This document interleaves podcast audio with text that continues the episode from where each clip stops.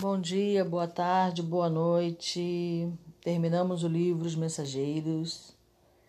Vamos para o terceiro livro da coleção, escrito por André Luiz, através de Chico Xavier, através da psicografia mecânica, né, que é uma psicografia em que o espírito toma a mão né, do, do Chico e escreve usa a mão dele como caneta, digamos assim. E, e não passa pela mente do Chico. Lógico, né, que depois, quando vai ser editada, quando vai, vai ser a obra publicada, tem as suas edições, isso com certeza, né. Inclusive a FEB implicou muito, né, com esses escritos. Demorou muito para liberar. Provavelmente tirou muita coisa, né, como todo livro, né, assim, que traz luz para a humanidade, digamos assim. Os detentores, entre aspas, do poder, aqueles que se acham detentores do poder, tiram aquilo que eles concluem que não convém ao povo em geral. Bom, há um motivo para isso, né? Tudo na Terra tem motivo. Então, creio que isso há um motivo também, né? e não cabe a mim o julgamento. Mas é isso, tá? Então é isso que quer dizer é, psicografia mecânica. Vou ler aqui, tá? O introito. Ante os tempos novos. Ah, tá, o nome do livro. Missionários da Luz. É, é, faz parte do conjunto a coleção A Vida no Mundo Espiritual, livro 3. Ante os tempos novos, enquanto a história. Ante os tempos novos, desculpa, é o título. Enquanto a história relaciona a intervenção de fadas, referindo-se aos gênios tutelares, aos palácios ocultos e às maravilhas da floresta desconhecida, as crianças escutam atentas estampando alegria e interesse no semblante feliz. Todavia, quando o narrador modifica a palavra, fixando-a nas realidades educativas, retrai-se a mente infantil, contrafeita, cansada. Não compreende a promessa da vida futura, com seus trabalhos e responsabilidades. Os corações, ainda tenros, amam o sonho, aguardam o heroísmo fácil, estimam o menor esforço, não entendem, de pronto, o labor divino da perfeição eterna. E por isso afastam-se do ensinamento real, admirados, espantadiços. A vida, porém, espera-os com as suas leis imutáveis e revela-lhes a verdade, gradativamente, sem ruídos espetaculares, com serenidade de mãe. As páginas de André Luiz recordam essa imagem. Enquanto os espíritos sábios e benevolentes trazem a visão celeste, alargando o campo das esperanças humanas, todos os companheiros encarnados nos ouvem estáticos, venturosos. Estáticos, elevados em êxtase, tá? Arrebatados, absortos. Ok? É com X. É a consolação sublime, o conforto desejado. Congregam seus corações para receber as mensagens do céu.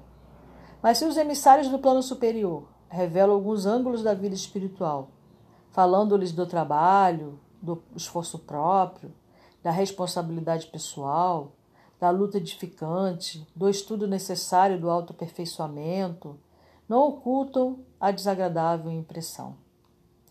Contrariamente às suposições da primeira hora, não enxergam o céu das facilidades nem a região dos favores. Não divisam acontecimentos milagrosos nem observam a beatitude repousante. Em vez do paraíso próximo, sente-se nas vizinhanças de uma oficina incansável, onde o trabalhador não se elevará pela mão beijada do protecionismo. Protecionismo política de proteção da produção nacional contra a concorrência estrangeira, notadamente por medida alfandegária. Esse é o substantivo masculino. É, é uma forma alatinada de protecionismo, né? Eu acho que tem outra palavra hoje.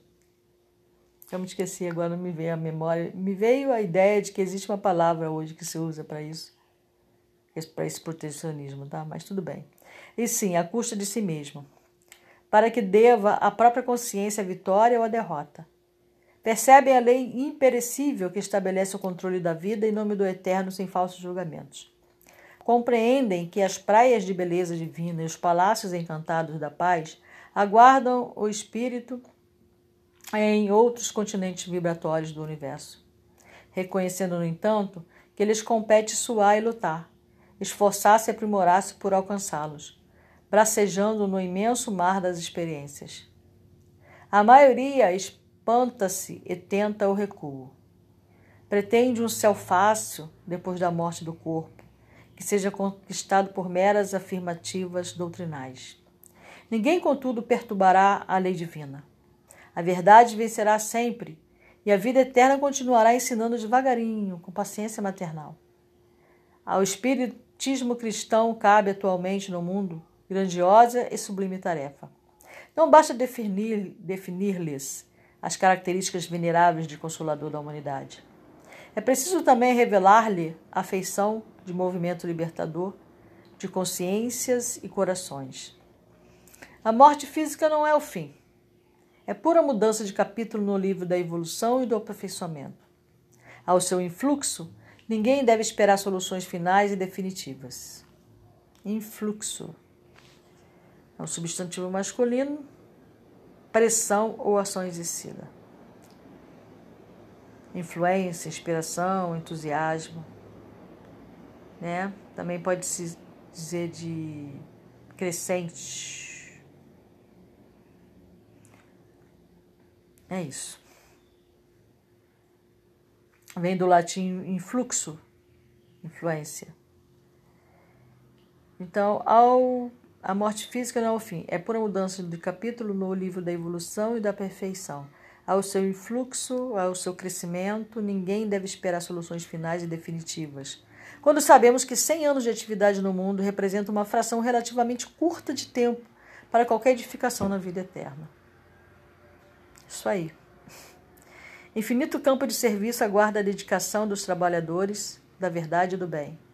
Problemas gigantescos desafiam os espíritos valorosos, encarnados na época presente, com a gloriosa missão de preparar a nova era, contribuindo na restauração da fé viva e na extensão do entendimento humano urge socorrer a religião, sepultada nos arquivos teológicos dos templos de pedra, e amparar a ciência transformada em gênio satânico da destruição.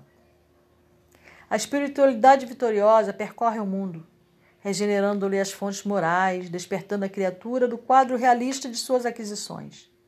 Há chamados novos para o homem descrente do século XX, indicando-lhe horizontes mais vastos a demonstrar-lhe que o espírito vive acima das civilizações que a guerra transforma ou consome na sua voracidade de dragão multimilenário.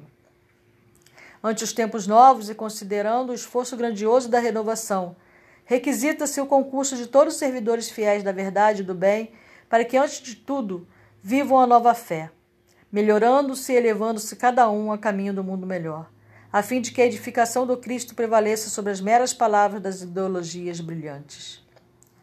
Na consecução da tarefa superior, congregam-se encarnados e desencarnados de boa vontade, construindo a ponte de luz através da qual a humanidade transporá o abismo da ignorância e da morte. É por este motivo, leitor amigo, que André Luiz vem uma vez mais ao teu encontro para dizer-te algo do serviço divino, dos missionários da luz, esclarecendo ainda que o homem é um espírito eterno, habitando temporariamente o templo vivo da carne terrestre. Que o perispírito não é um corpo de vaga neblina, e sim organização viva a que se amoldam os, as células materiais. Que a alma, em qualquer parte, recebe segundo as suas criações individuais, que os laços do amor e do ódio nos acompanhem em qualquer círculo da vida.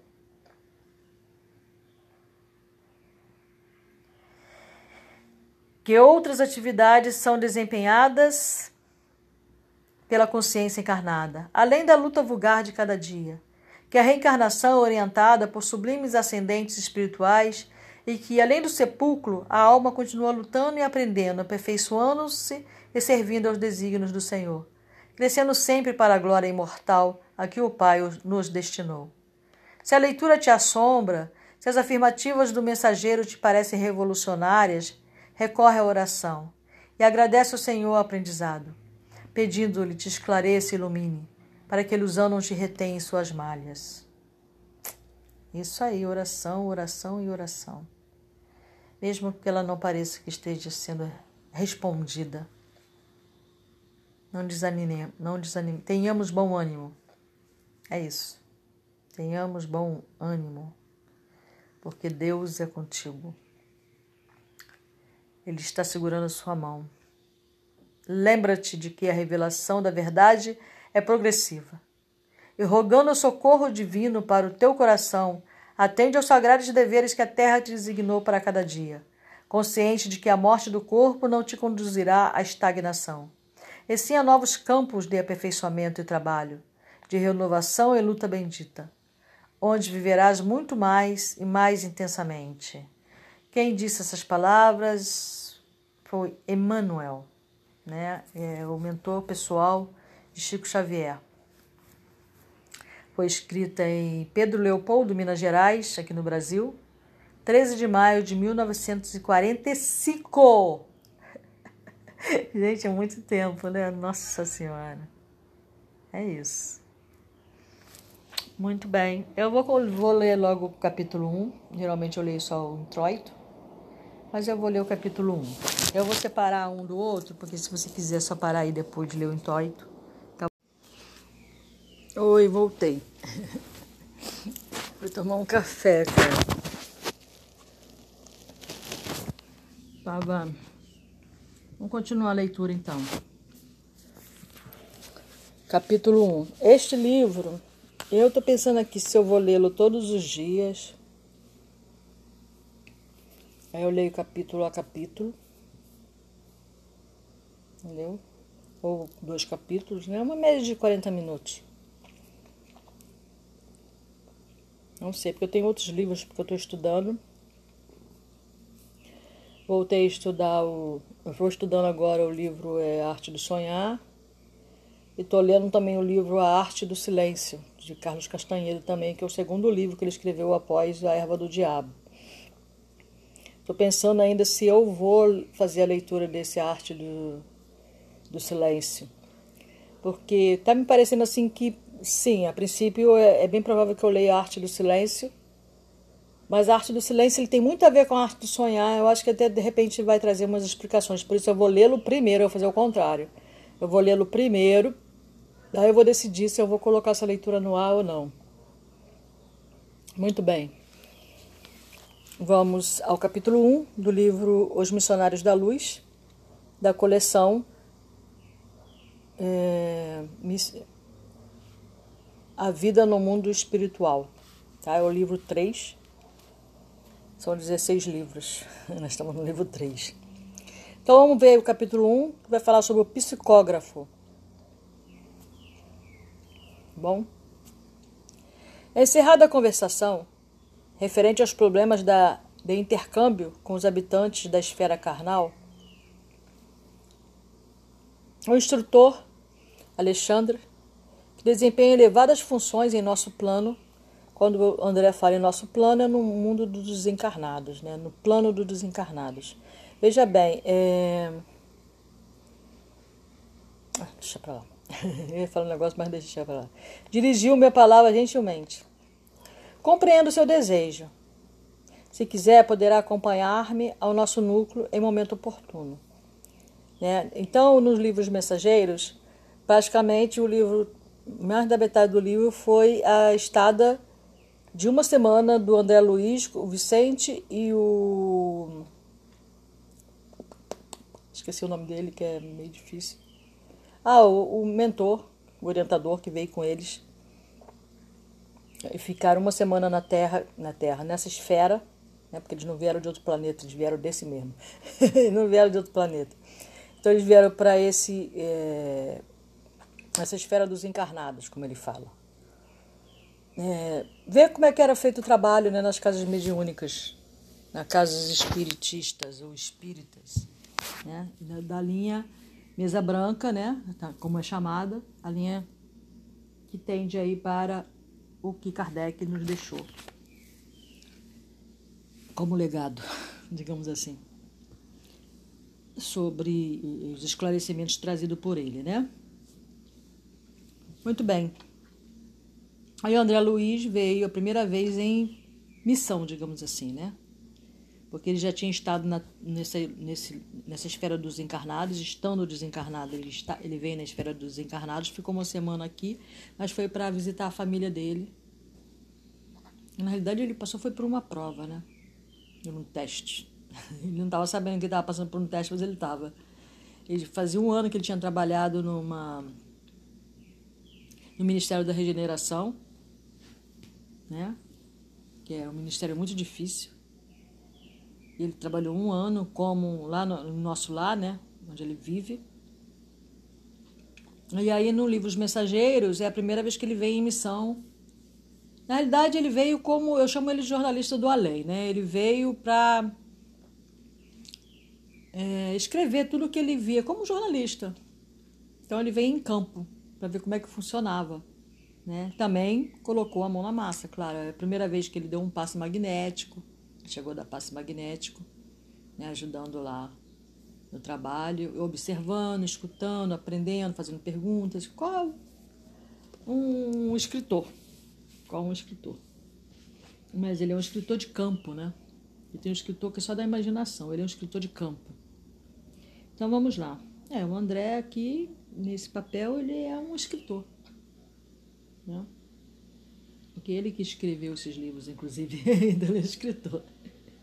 Vamos lá, então vamos continuar.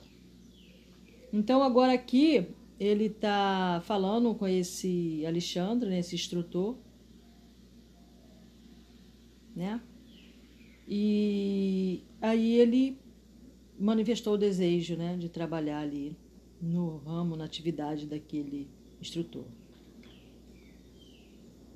Sim, respondi encantado. A questão mediúnica é fascinante. O interlocutor sorriu benevolentemente e concordou. Aí aqui, quando ele vai nos mensageiros, é porque ele vai para o ministério da. Ai, de onde saem as psicografias? Da comunicação. Isso. E não são cartas mediúnicas só, né? São livros, dali saem livros, saem cartas mediúnicas, né? Em sessões mediúnicas em que tem lá os psicógrafos que recebem a mensagem dos, dos companheiros das pessoas que estão vivas ali, que estão aqui nessa esfera encarnada, que estão buscando informação sobre quem está desencarnado. eu eu é, participei, quando eu participei da Casa Espírita, Bezerra de Menezes, eu fazia, é, participei de algumas sessões de psicografia e também recebi duas cartas da minha mãe, é, psicografadas. Né? Eu tive algumas experiências bastante interessantes ali, quando eu participava. Era toda segunda-feira ele botou o título é Segunda-feira da Saudade, um negócio assim. Faz um tempo já. Mas é bastante interessante, né? As pessoas querem prova de que é verdade, de que não é charlatanismo, né? Porque às vezes vem a pessoa e escreve através da, da pessoa que está psicografando. É mais fácil porque ela vai escrever com a letra dela. Agora, quando vem através da consciência, né, que é um, um tipo de psicografia diferente, que é a psicografia que passa pelo crivo da mente, a pessoa vai escrever com a letra dela, tem que saber exatamente o que ela vai escrever. E às vezes pode ser que ela deixe alguma coisa de fora importante, entendeu? Ela tem que ser muito isenta né? Para poder ser bem fiel ao que o Espírito veio falando na mente dela. E aí é, fica meio com uma dúvida, entendeu? Mas tudo bem, vamos lá. De fato, para quem lê, examine os ascendentes morais. Vamos lá, vou, vou ler aqui de novo, tá? Compreendo o seu desejo. Se quiser, poderá acompanhar-me ao nosso núcleo em momento oportuno. Sim, respondi encantada. A questão mediúnica é fascinante. O interlocutor sorriu benevolentemente e concordou. De fato, para quem lhe examine os ascendentes morais. Ascendente não é antecedentes, tá? Ascendente é o ponto de origem. E ascendente é algo que sobe, né? Algo que ascende.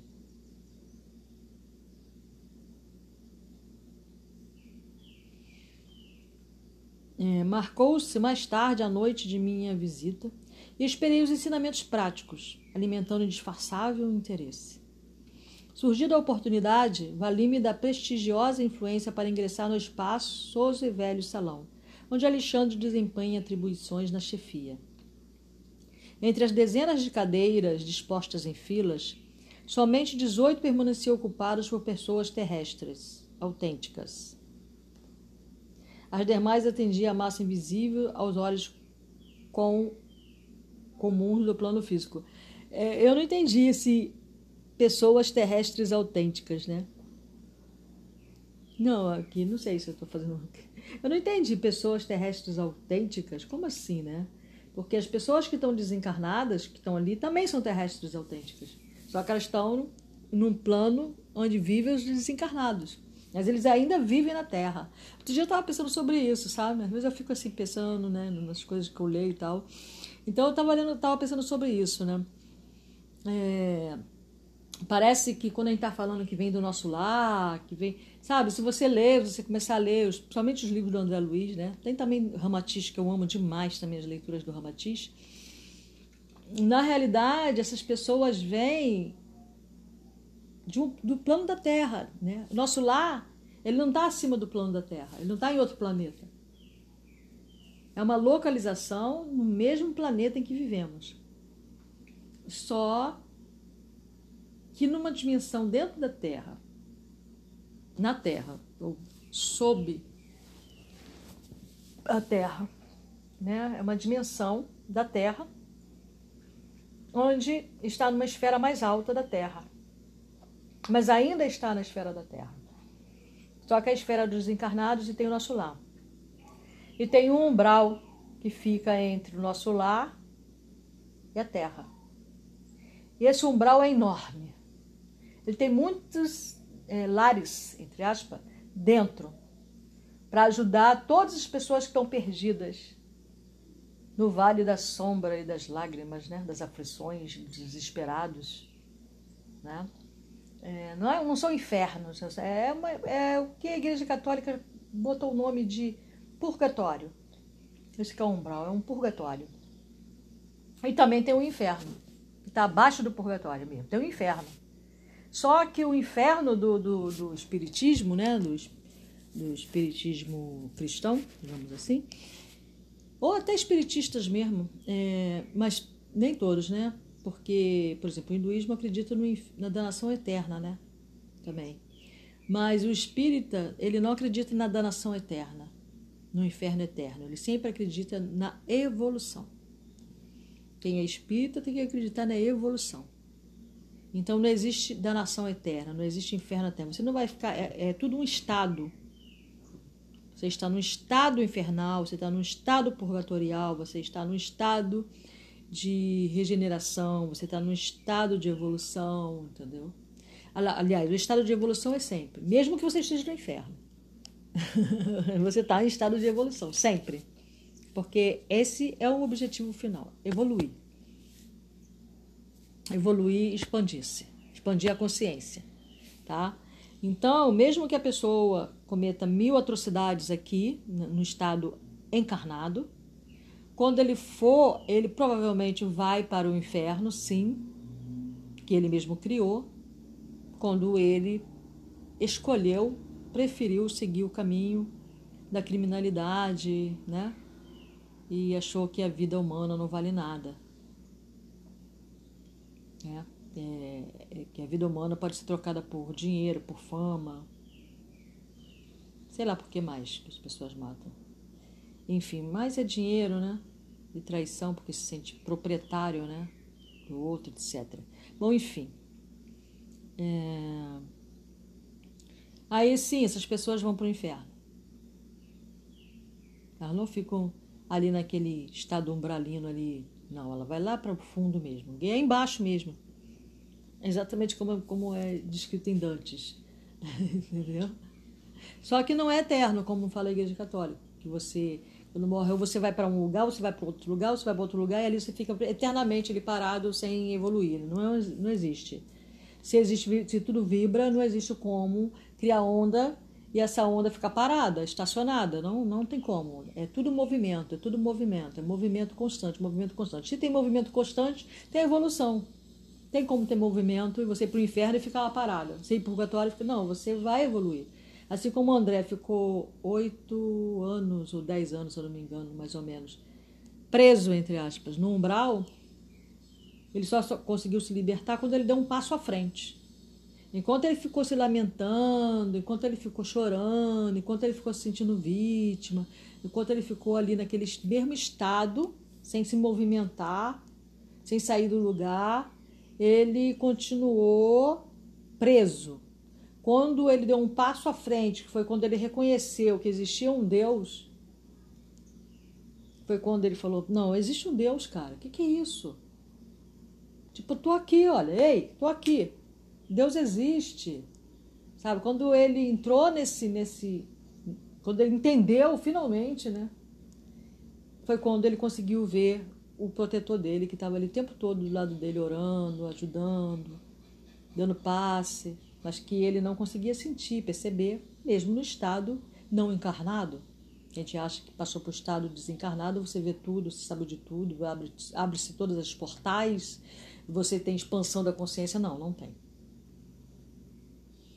Não tem. Tá? Se você não fizer nada, se você não agir, você não tem.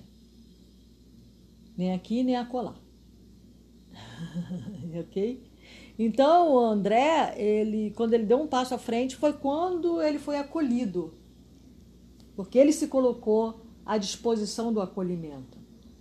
E aí ele foi acolhido, foi levado para o nosso lar, e é um ótimo lugar, porque ele tinha uma mãe mais elevada, né? e essa mãe é, angariou, digamos assim, por ele, e ele se fez merecedor de alguma forma, porque não adiantaria a mãe dele angariar ele ir para o nosso lar que é um ótimo lugar, mesmo que é, um pouco, pelo que entendi, uma divisa com, com, com umbral. E é como você ir para um hospital ótimo, sabe? Ao invés de ir para um hospital público. Mais ou menos isso. E aí é um hospital de socorro, mas não é igual ao hospital público, tá? Deu para entender, né? Então ele foi levado para lá e dali ele recebeu os tratamentos, etc, etc, etc. Então nós estamos no ponto aí agora que André está aprendendo, porque ele é uma, é uma pessoa que, que quer aprender, que entendeu muita coisa que ele não entendia antes e ficou muito grato e a maneira dele demonstrar essa gratidão pela ajuda, né, toda que ele recebeu, é aprendendo e ajudando outros, ok? Então vamos lá. Então ele está falando aqui que 18 permaneceram ocupados por pessoa terrestre, ou seja, pessoa encarnada, autêntica. Os demais atendiam a massa invisível aos olhos comuns ao plano do plano físico. Grande assembleia de almas sofredoras. Como sempre, né? Público extenso e necessitado. Reparei que fios luminosos dividiam as, os assistentes da região espiritual em turmas diferentes. Interessante isso, né? Fios luminosos. Se quiser saber mais sobre esses fios luminosos, tá bom. Reparei que fios luminosos dividiam os assistentes da região espiritual em turmas diferentes. Da região espiritual que ele fala, não eram esses 18, né? Tá bom? Esses 18 estavam do lado de cá. Dentro do grupo de é, pessoas não visíveis aos nossos olhos, tinham fios luminosos que dividiam. Cada grupo exibia características próprias. Em torno das zonas de acesso, postavam-se corpos de guarda, ou seja, da casa, né, na entrada da casa, e compreendi, pelo vozerio do exterior, que também ali a entrada dos desencarnados obedecia a controle significativo. Quer dizer, não é qualquer desencarnado, né? Que vai entrar na casa a seu bel prazer. Ah, vou entrar ali. Não, não é assim, né? Oba-oba. As entidades necessitadas, admitidas ao interior, mantinham discrição e silêncio. Ok? Entrei cauteloso, sem despertar atenção na assembleia que ouvia. Emocionadamente, a palavra generosa edificante de operador, operoso instrutor da casa. Grande número de cooperadores velavam atentos. Enquanto o devotado mentor falava com o coração nas, nas palavras, os 18 companheiros encarnados demoravam-se em rigorosa concentração do pensamento, elevado a objetivos altos e puros. Era belo sentir-lhes a vibração particular. Cada qual emitia raios luminosos muito diferentes entre si, na intensidade e na cor. Olha isso aqui, né? Isso aqui é muito interessante. Tem muito a ver com o que eu estava estudando, Carlos Castanhedo escreveu, né? Dos ensinamentos de Dom Juan. Era belo sentir-lhes a vibração particular, ou seja, dos 18. Olha, enquanto o devotado mentor falava com o coração nas palavras, com o coração nas palavras, os 18 companheiros encarnados demoravam-se em rigorosa, rigorosa concentração do pensamento elevado a objetivos altos e puros. Então, os 18 ali estavam em unicidade. Era belo sentir-lhes a vibração particular, cada qual emitia raios luminosos, né? Então, naquele livro A Arte do Sonhar, você aprende que nós somos uma bola de energia, né? nosso, nosso corpo energético. Muito diferentes entre si, na intensidade e na cor. Esses raios confundiam-se à distância aproximada de 60 centímetros dos corpos físicos. Estabelecia uma corrente de força bastante diversa das, das energias de nossa esfera.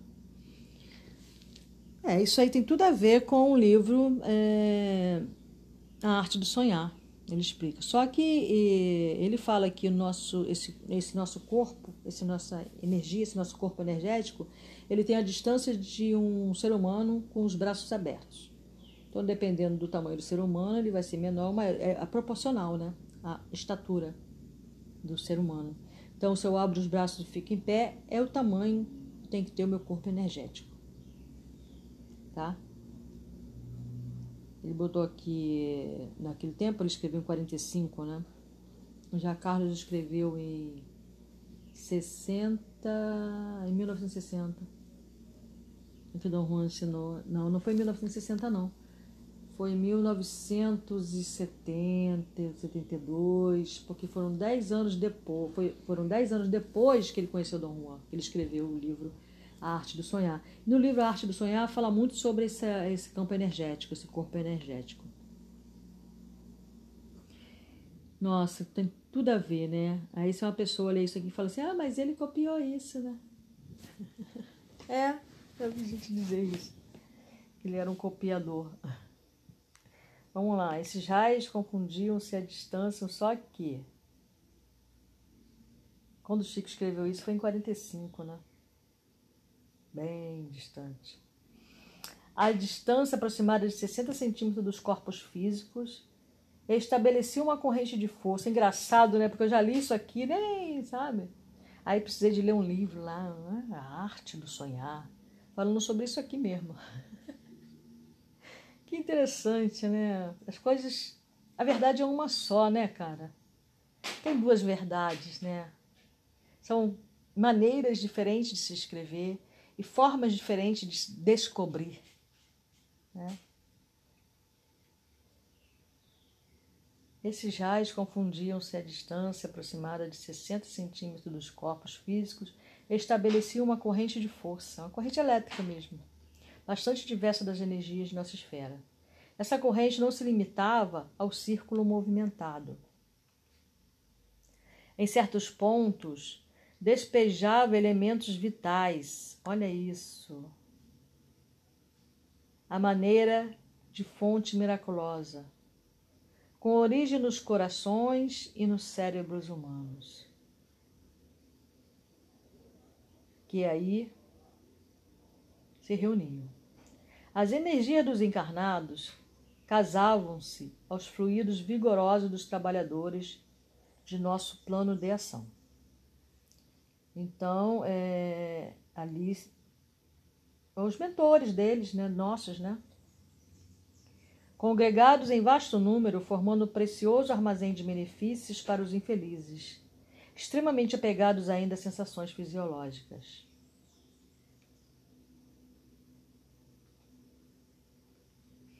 Semelhantes forças mentais não são ilusórias.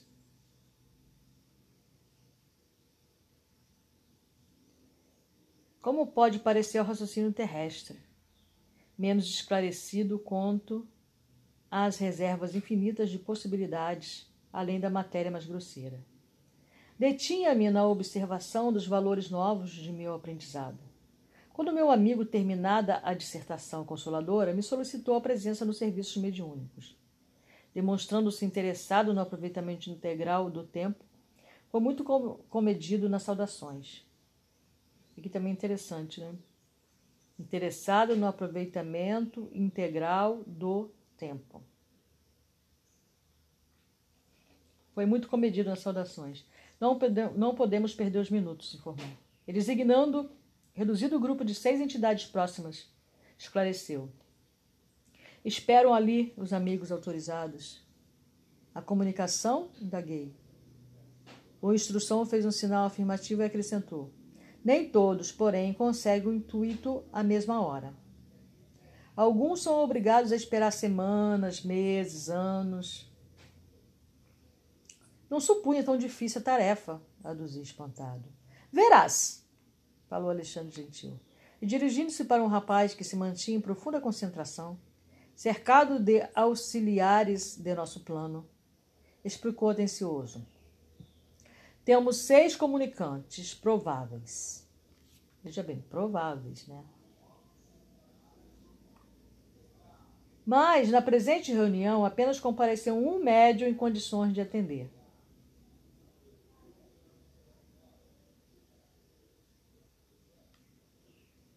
Desde já, portanto, somos obrigados a considerar que o grupo de aprendizes e obreiros terrestre somente receberá o que se relaciona com o interesse coletivo. Então não vai ter nada particular. Não há possibilidade para qualquer serviço extraordinário. Julguei que o médio fosse a máquina, acima de tudo. A máquina também gasta observou o instrutor. Estamos diante do maquinismo demasiadamente delicado. Fixando minha expressão espantadiça, Alexandre continuou. Preliminarmente, devemos reconhecer que, nos serviços mediúnicos, preponderam os fatores morais.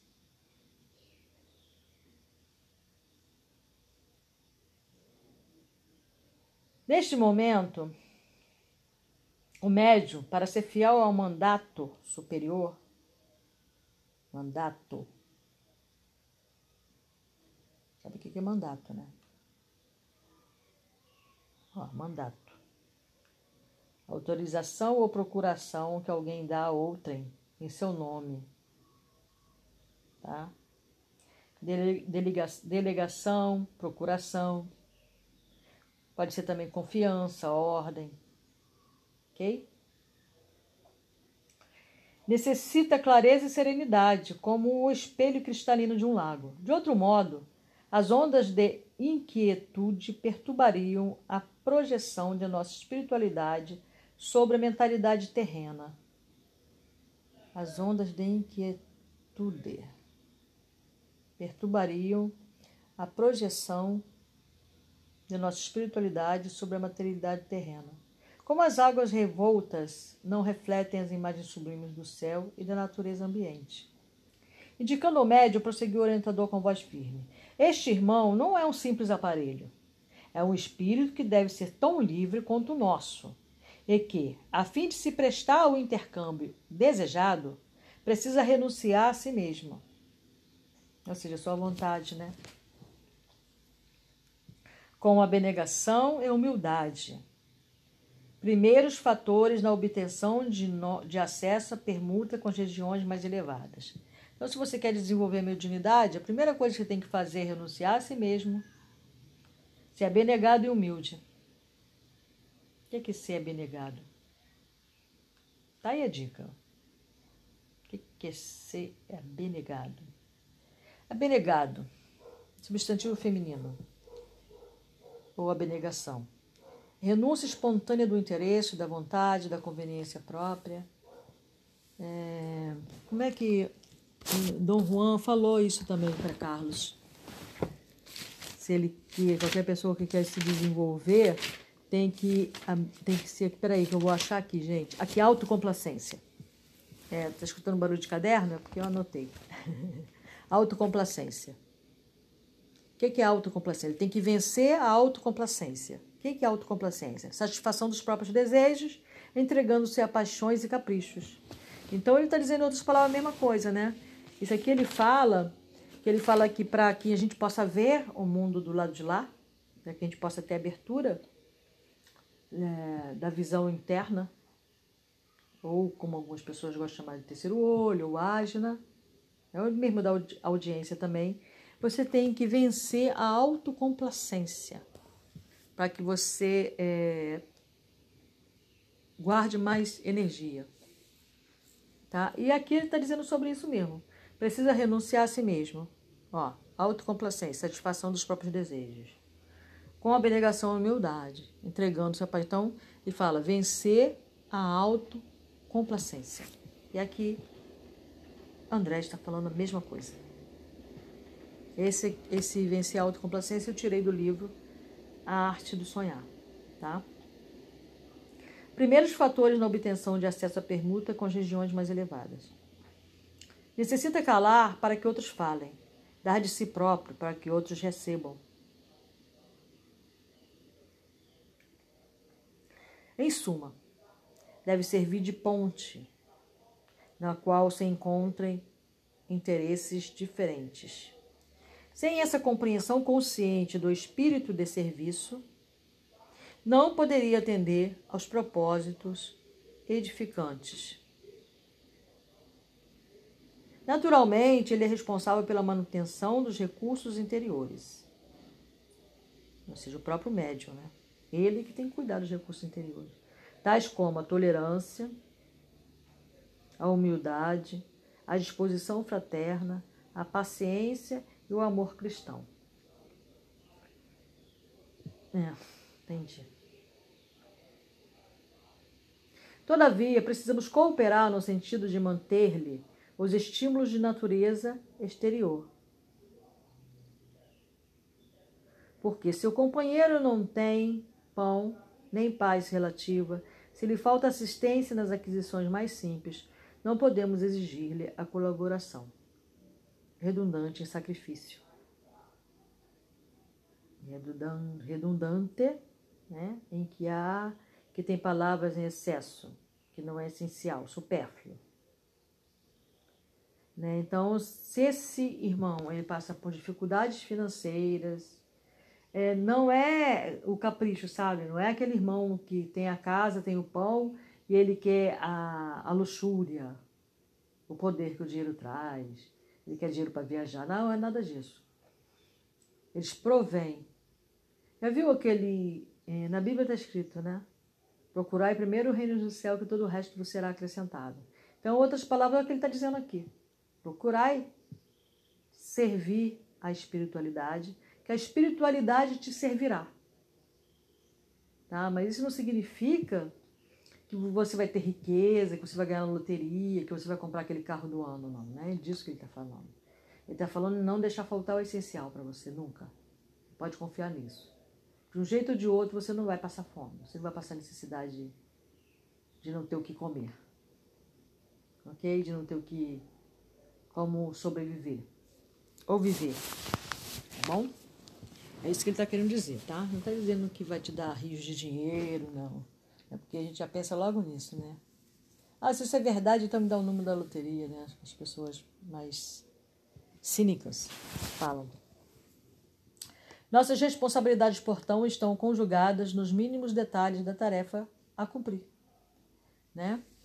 Então, se ele te dá a, a e tem aquele, né, aquele ditado, né? Ditado não. Tem aquela leitura do livro de Mormon e diz: O Senhor nunca dá ordem aos filhos dos homens sem antes preparar um caminho para que suas ordens possam ser cumpridas.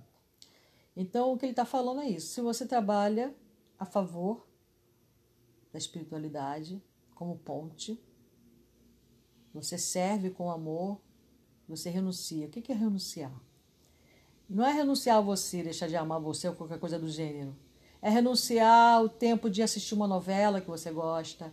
É renunciar ao tempo de estar até com a família, de repente, naquela reunião, de ir naquela festa, de ir naquele casamento, porque você precisa servir e ajudar alguém. Que você precisa estar naquela reunião que você se comprometeu. É, isso é responsabilidade.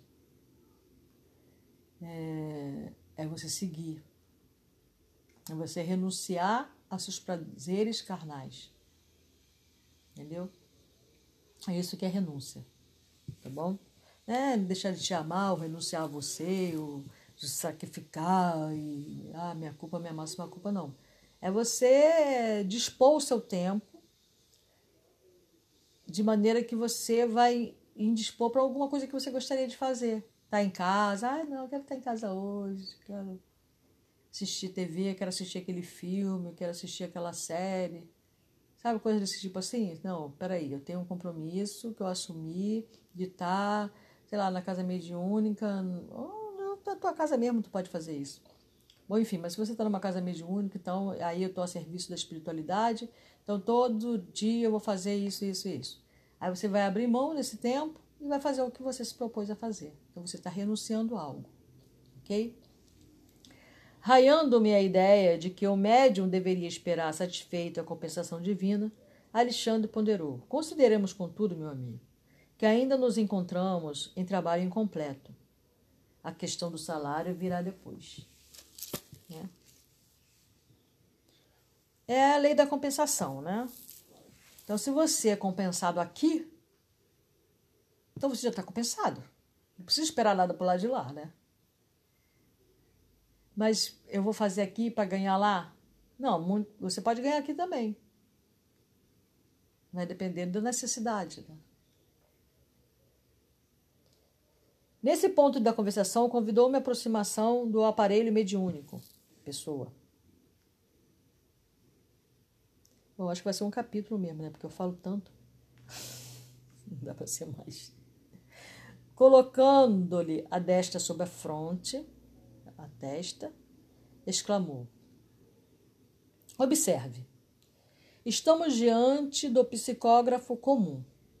Antes do trabalho a que se submete neste momento, nossos auxiliares já lhe prepararam as possibilidades para que não se lhe perturbe a saúde física. A transmissão da mensagem não será simplesmente tomar a mão Há processos intricados, complexos. E ante minha profunda curiosidade científica, o orientador ofereceu-me o auxílio magnético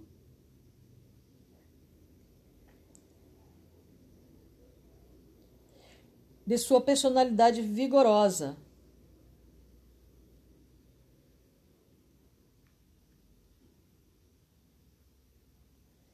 Eu passei a observar no corpo do intermediário grande laboratório de forças vibrantes.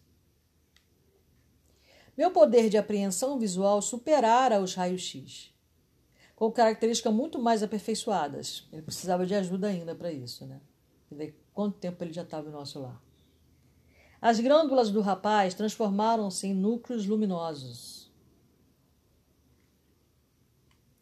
à guisa de perfeitas oficinas elétricas. Detive-me, porém, na contemplação do cérebro em particular.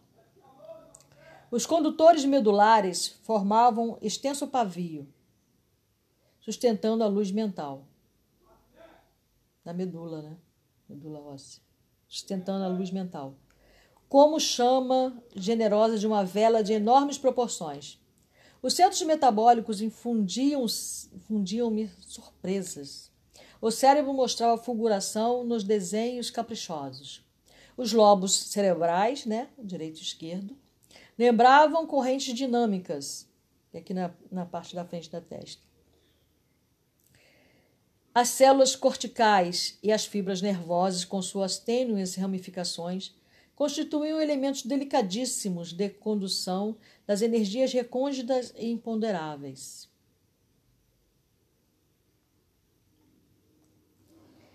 Nesse concerto, sob a luz mental indefinível, a epífase, olha isso aqui, muito interessante, emitia raios azulados e intensos.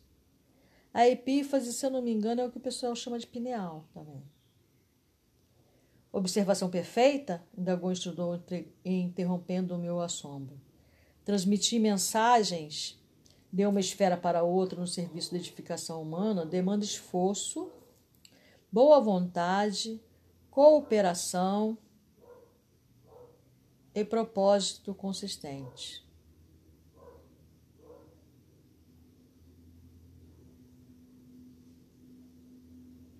É natural que o treinamento e a colaboração espontânea do médio facilitem o trabalho. Entretanto, de qualquer modo, o serviço não é automático. Requer muita compreensão, oportunidade e consciência. Estava admirado. Acredita que o intermediário, perguntou, possa improvisar o estado receptivo? De nenhum modo. A sua preparação espiritual deve ser incessante. Qualquer incidente pode perturbar-lhe o aparelho sensível. Como a pedrada que interrompe o trabalho da válvula receptora. Além disso, a nossa cooperação magnética é fundamental para a execução do trabalho.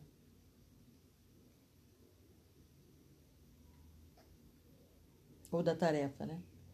Examine atentamente. Estamos notando a singularidade do corpo perispiritual. Pode reconhecer agora que todo o centro glandular é uma potência elétrica.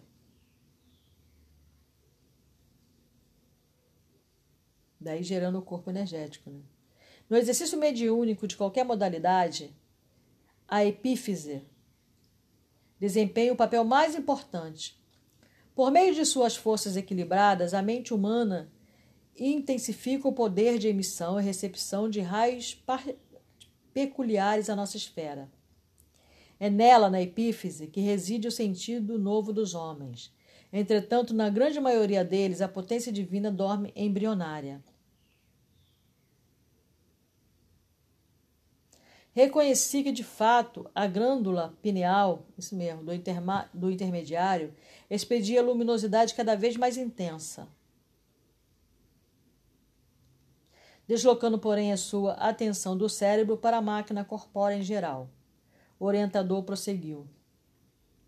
A operação da mensagem não é nada simples. Embora os trabalhadores encarnados não tenham consciência de seu mecanismo intrínseco, assim como as crianças se fartando no ambiente doméstico, não conhece o custo da vida do, ao sacrifício dos pais. Muito antes da reunião que se efetua, o servidor já foi objetivo de nossa atenção especial para que os pensamentos grosseiros não lhe pesem no campo íntimo. Foi convenientemente ambientado e, ao sentar-se aqui, foi assistido por vários operadores de nosso plano. Antes de tudo, as células nervosas receberam um novo coeficiente magnético. Para que não haja perdas lamentáveis do trigroide. Trigroide.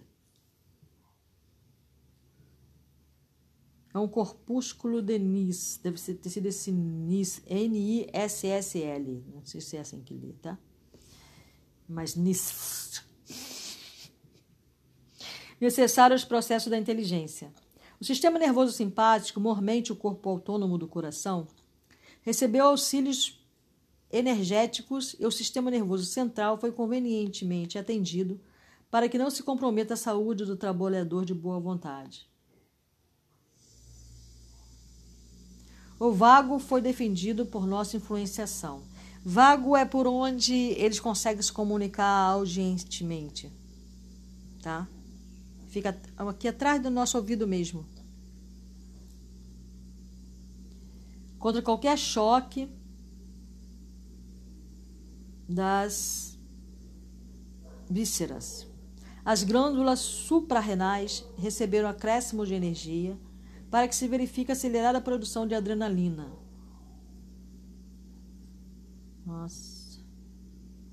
De que precisamos para atender ao dispêndio eventual das reservas nervosas. Nesse instante, vi que o médico parecia quase desencarnado.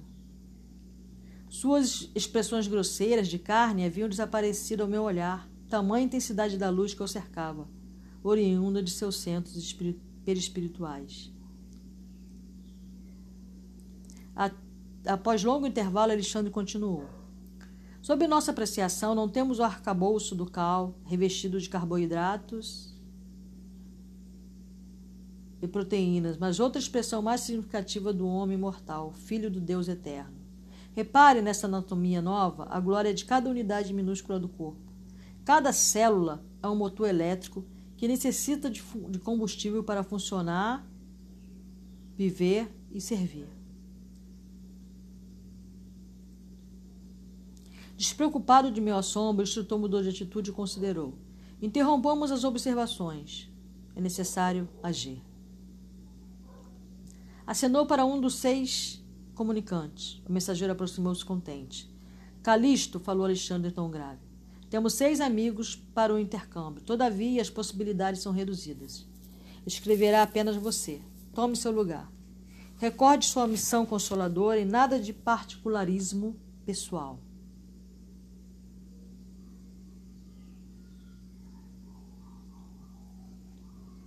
A oportunidade é limitadíssima. Devemos considerar o interesse de todos. Depois de cumprimentar-nos ligeiramente, Calixto postou-se ao lado do médium, que o recebeu com evidente sinal de alegria.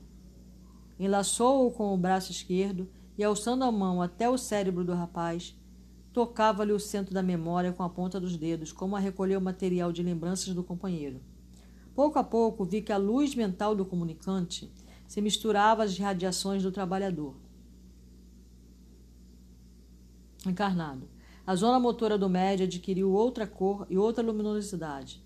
Alexandre aproximou-se da dupla em serviço e colocou a destra sobre o lobo central, frontal do colaborador humano, como a controlar as fibras inibidoras, evitando, quanto possível, a interferência do aparelho mediúnico. São dois, então, né? Calixto mostrava enorme alegria no semblante feliz de servo, de servo, de servo e se regozija, regozija com as bênçãos do trabalho e dando sinais de profunda gratidão ao Senhor, começou a escrever, apossando-se do braço do companheiro e iniciando o serviço com as belas palavras: A paz de Jesus seja convosco. Deixa eu só explicar aqui sobre é, esse dois, né? que ele falou ali sobre o, os trigroides, pequenos grânulos basófilos localizados no citoplasma das células nervosas, constituída pelo retículo endoplasmático rugoso, nossa, para quem é uma biologia é ótimo, estrutura celular responsável pela síntese de proteína, tá? Nós temos aí também, ele falou sobre as glândulas endócrinas, localizadas acima de, ombros de ambos os rins, responsáveis pelos homeostase do organismo, isto é, pelo equilíbrio do meio intenso, interno, desculpa. Secretam vários hormônios, entre os quais o aldosterona, a adrenalina e a noradrenalina. Ele fala sobre a epífise, né, que é a pequena glândula endócrina do tamanho de uma ervilha, localizada entre os dois hemisférios cerebrais, cujos hormônios regulam as reações do organismo à luz e à escuridão, desempenhando importante papel no sono e nos, no controle das atividades sexuais. O mesmo que glândula pineal. É epífise, está se referindo. Então vamos terminar hoje aí. No próximo capítulo, né, é, ele fala sobre a epífise. Eu acho, eu estou pensando em ler esse livro diariamente, tá? De manhã cedinho. É isso. Louvado seja Deus, para sempre seja louvado.